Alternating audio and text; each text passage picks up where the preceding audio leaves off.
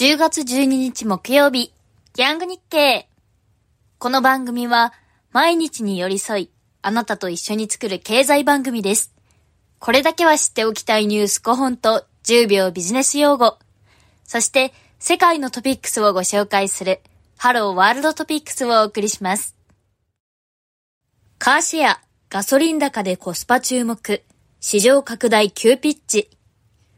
乗用車を共同で利用するカーシェアサービスの利用が増えています。電気代やガソリン価格の高騰が続く中、燃料費を気にせずに車を使う手段として注目されています。短時間だけ気楽に使えるコスパの良さも利用者を引きつけ、会員数は2023年に前年比2割増となりました。新型コロナウイルス化で公共交通機関の代替需要をつかみ、徐々に使用場面を広げています。物材機構、低コストで CO2 を分離、回収、シリコーン利用。物質材料研究機構は、天然ガスなどが含む二酸化炭素を効率的に回収する技術を開発しました。CO2 を吸着しやすい高分子材料のシリコーンを使います。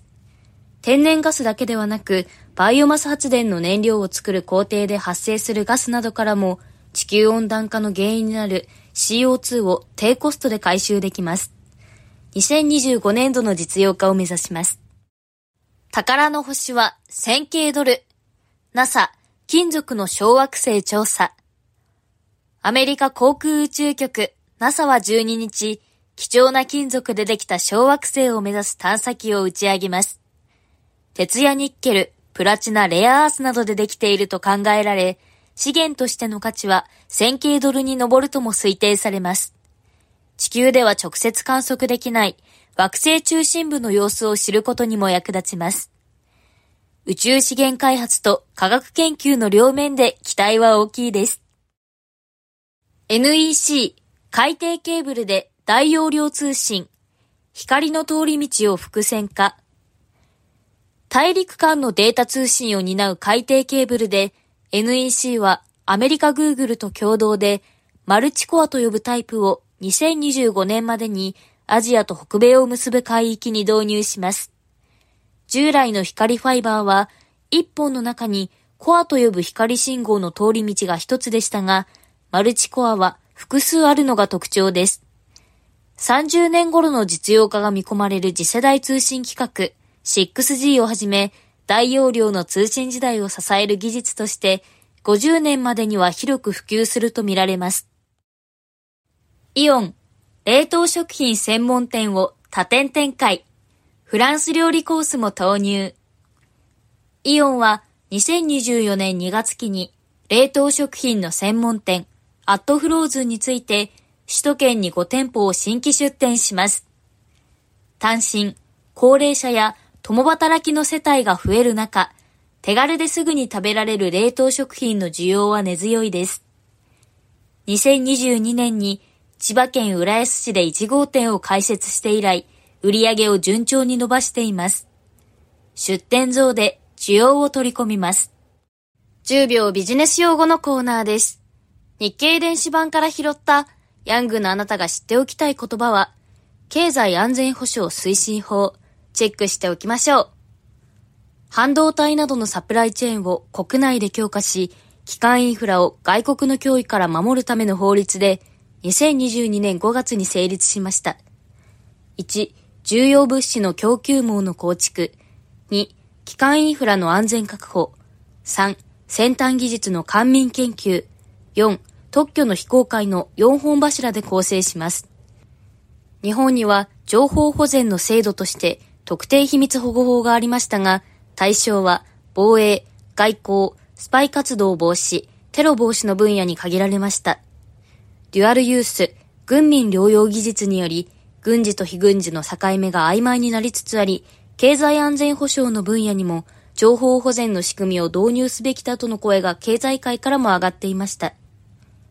以上が今日知っておきたい用語、経済安全保障推進法の説明でした。ニュースで見かけたらチェックしてみてください。ハローワールドトピックスのコーナーです。このコーナーでは、あなたも誰かに話したくなるような、世界のニュースや面白トピックスをご紹介します。今日はアフガン地震発生後72時間治安部隊救助を急ぐというニュースをお伝えします。アフガニスタン西部ヘラート州で7日に発生したマグニチュード6.3の2回の地震でイスラム主義組織タリバン暫定政権は8日死者が2445人になったと明らかにしました。10日昼前、不明者の生存率が著しく下がるとされる発生後72時間が経過しました。多くの不明者が倒壊した家屋の下敷きになっているとみられ、暫定政権の治安部隊が救助を急ぎました。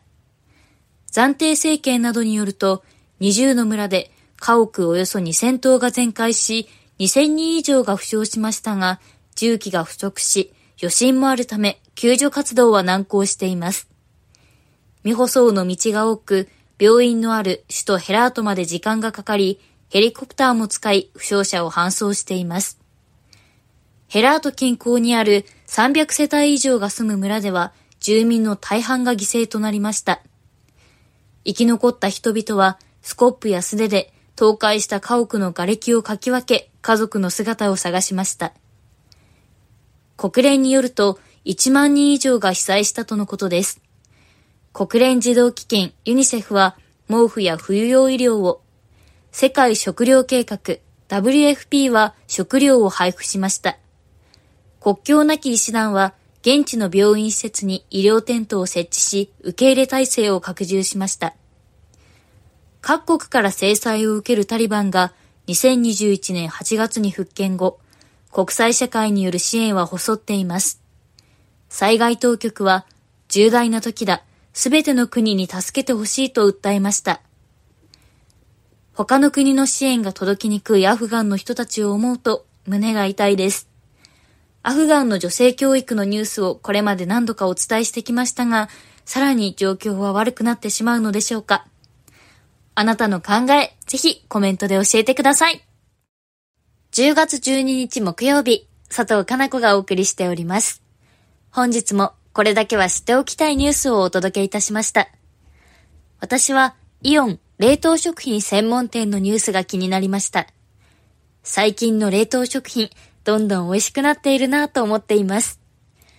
イオンの商品の種類は、解凍してからすぐに食べられるイート、温めてから食べてもらうヒート、簡単に調理することで食べられるクックの3つがあるそうです。クックだと調理する楽しみもあり、いいですよね。私も最近、宅配スーパーを利用しており、野菜や肉がすでに切ってあり、焼いて調味料を入れるだけのキットをよく利用しています。美味しいし、自分で料理した感もあって、とても便利だなと思います。昔はお母さんが家にいてご飯を作りというスタイルが主流でしたが、これからは共働き、そしてシングルの方も増え、どんどんいろいろな食事形態が生まれるのかなと思いました。食の話題でもう一つ、即席うどんのどん兵衛は地域で味が違うことをあなたはご存知でしょうか私は最近まで知らなかったのですが、同じく奈良に実家がある同期が東京に転勤してきて教えてくれました。今まで何も考えずに東西で食べてきたのですが、実はつゆの味が少し違うんだそうです。同期が関西に帰った時、関西のものを買ってきてくれたので、週末関東のものと食べ比べをしました。関東の方はお魚の出汁が効いていて濃い醤油味。関西はまろやかなお出汁に昆布出汁というお味でした。確かにどちらもどん兵衛なのですが、比べてみると違いがよくわかりました。調べてみたら、北海道限定の北のどん兵衛というものもあるようです。食べてみたいです。いつか3つ並べて食べ比べをしてみようと思いました。先週はたくさんのコメントどうもありがとうございました。今週もコメントお待ちしております。本日お伝えしたニュースは各ニュースのチャプターのリンクから詳細をお読みいただけます。またヤング日経では X をやっています。次世代を担う若手社会人に日経ニュースを厳選してポストしています。このチャプターのリンクからアクセスして、ぜひフォローをお願いします。私も X をやっていますので、ぜひご確認ください。他にもインスタグラム、TikTok アカウントもありますので、ぜひヤング日経のアカウントチェックしてみてください。明日金曜日は上下芽さんが担当です。明日も楽しみに聞いてください。それでは本日も最後までお聴きいただきどうもありがとうございました。あなたと作るヤング日経、佐藤かな子がお送りいたしました。いい一日をお過ごしください。